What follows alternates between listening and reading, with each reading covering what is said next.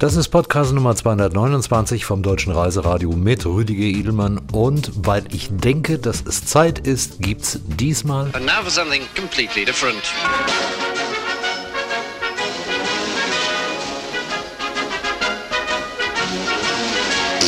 Yes, ladies and gentlemen, something completely different. Mal was ganz anderes. Wir wechseln mal die Sprache in dieser Ausgabe completely different. Podcast 229 auf germantravelradio.com aufgenommen auf dem IPW Tourismuskongress in San Antonio, Texas about visiting the United States and Germany with Sue and Kevin McCarthy of the Travel Planners Show. Wir reden mal über Deutschland, die USA und auch ein wenig über uns selbst. So, let's go.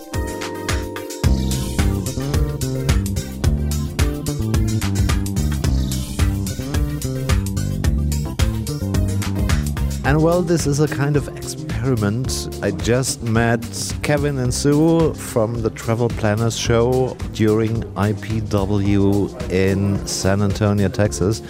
And we just decided, spontaneous, uh, to record an interview, record it on both channels, and uh, well, let's go on. So, uh, welcome. Thank you, Rudiger. And we have known Rudiger for probably more than 10 years.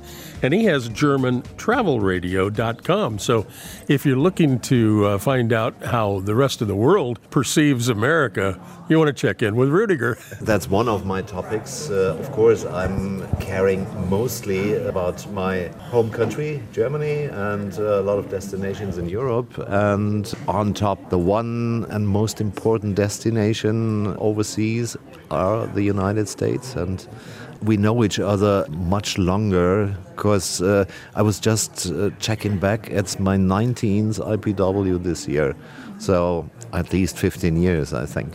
Next year, uh, IPW will be held in Los Angeles. Are you looking forward to coming back for that? Well, getting older, I was just thinking over uh, to not to come anymore to IPWs, but I returned to San Antonio. It was fascinating again. And now I've got that uh, IPW virus again and discussing with different people, meeting new contacts, and uh, coming up with more ideas for next year. So I'm quite sure I'm going to return.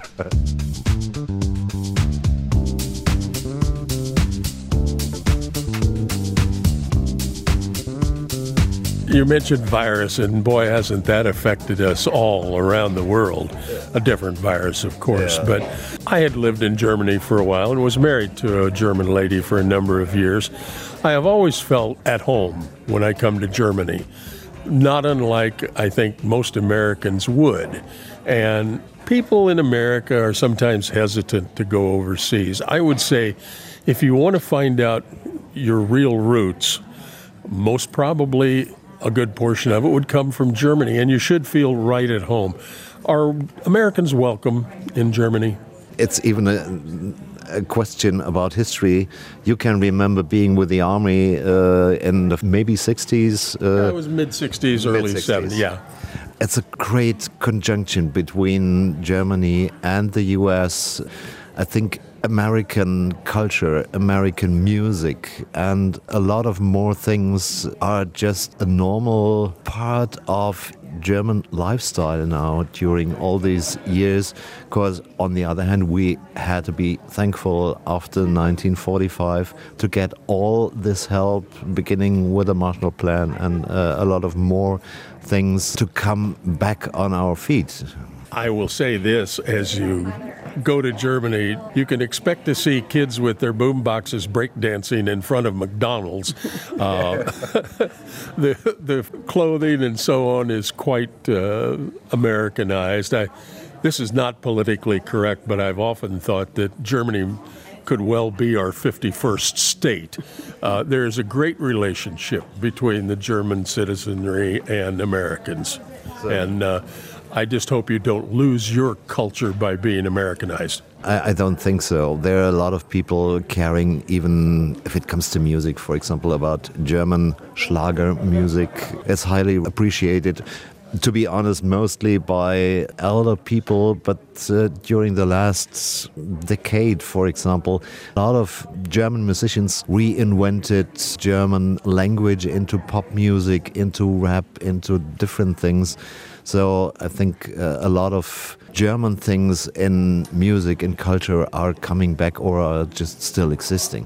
One of the biggest hits we had when I was in music radio was Nena's 99 Luftballons. It was a number one song in America.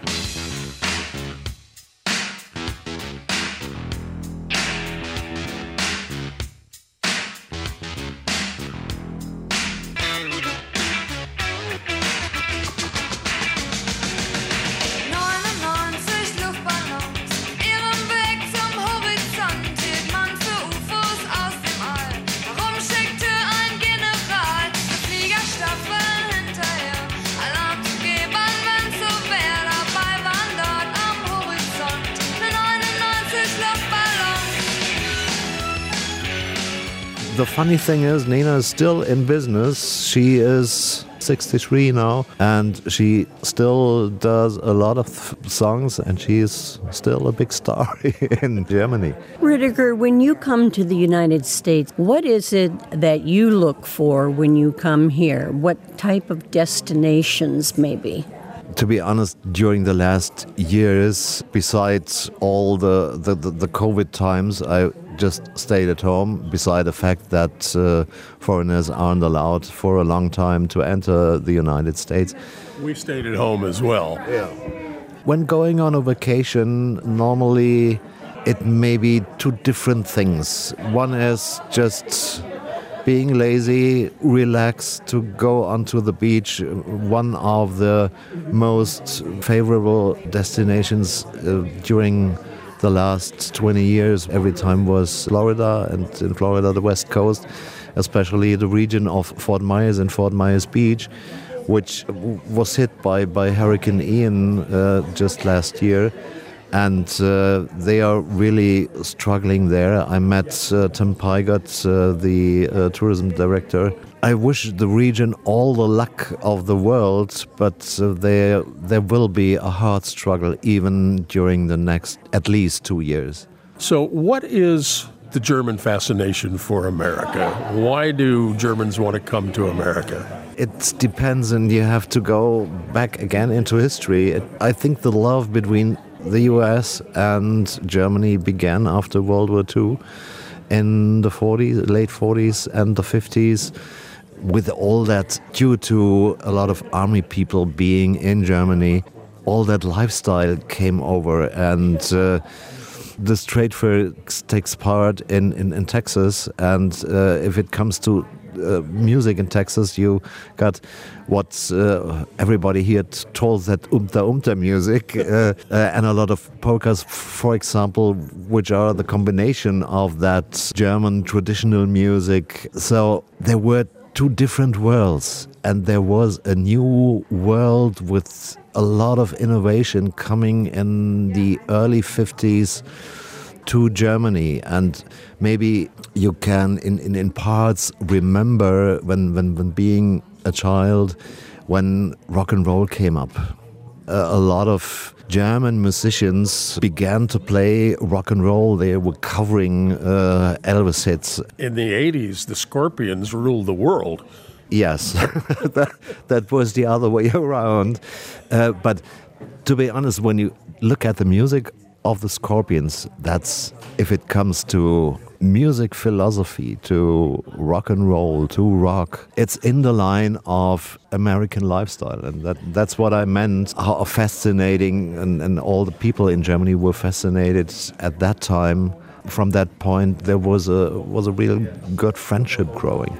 You mentioned cultures and lifestyle, and we have traveled the world.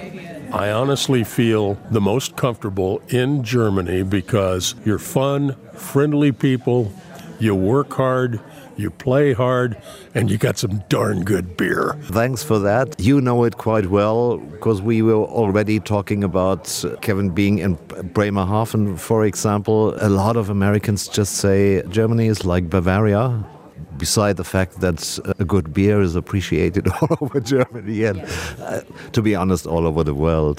That was a funny little song out of the uh, 1950s with a German singer, a real great musician, Paul Kuhn. He was a real big band leader in, in the 50s, 60s. He made a, a song, There's No Beer on Hawaii. And uh, he didn't dare to, to fly there because uh, without beer he wasn't able to, to survive. es gibt kein Bier auf Hawaii, es gibt kein Bier.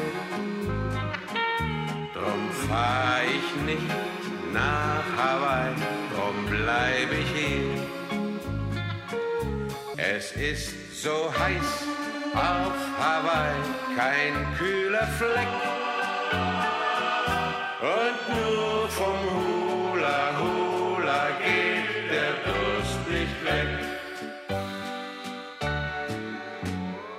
of course, there's always in heaven there is no beer, but I'm sure by now somebody's found a, a brewery somewhere.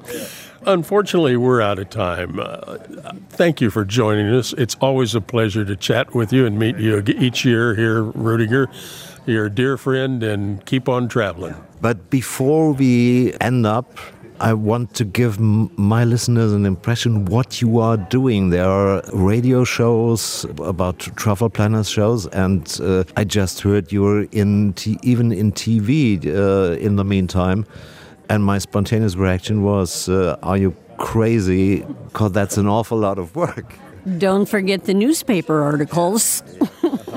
yes, we have been doing the travel radio show for 23 years, and we started a Travel Planners TV show, and it's all about road trips. When people think of the United States, particularly from overseas, they think about Los Angeles, New York, Florida, etc., New Orleans. I profess that the real America is in the Midwest Missouri, Illinois, Iowa, into Kansas, Ohio, through Mississippi with the blues musicians. That's where you meet the real Americans, the hardworking families that uh, always want a little something better for their kids. So we're doing road trips, and you can go to our YouTube channel, youtube.com forward slash Kevin and Sue Travel. That's all one word. And you'll find all of our TV shows without any commercials and enjoy seeing mid America and what America's really like. To give you an example, on our way back to our home, which is in St. Louis, Missouri, we're leaving where we are right now for the IPW in San Antonio and going to Houma, Louisiana for a crawfish festival. We'll be there two days, then we go to Huntsville, Alabama. And from Huntsville, we work our way back into Missouri. So we kind of made a circular route of it. And uh, that's how we get some of our stories there. And I would say to you, you have an open invitation. Let us know, and we'll try to even be your guide through what is known as the Missouri Rhineland, originally founded in the very early 1800s by German immigrants. They have great wines, great beer, and as you drive through the countryside, you would swear you're driving along the Rhine River or the Weinstrasse in Germany. It's a lot of fun. Come see us. I will do. Thanks a lot for the invitation and uh, maybe hear you again uh, on both channels. We'll send you a copy. Please do likewise.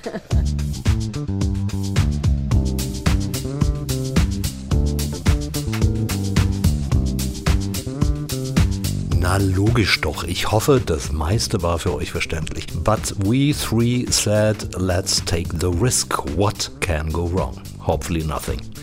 Danke fürs Zuhören. Thanks for listening. Like every time at the end, please be so kind to subscribe for German Travel Radio Podcast. You're gonna find us on Spotify, Google, and Apple Podcasts, on Amazon Music, and of course as RSS feed on our website, german-travelradio.com. Thanks a lot. Und nochmal im Original, abonniert doch bitte unsere Website mit Fotos und Zusatzinfos und die Podcasts direkt bei Spotify, Amazon Music, Google und Apple Podcasts und einigen Portalen mehr. Infos über neue Stories gibt's regelmäßig bei Facebook, Insta, X und auch sonst in der Social Media Landschaft. Das war's für diesmal. So long, bis zum nächsten Podcast. Bye bye and take care.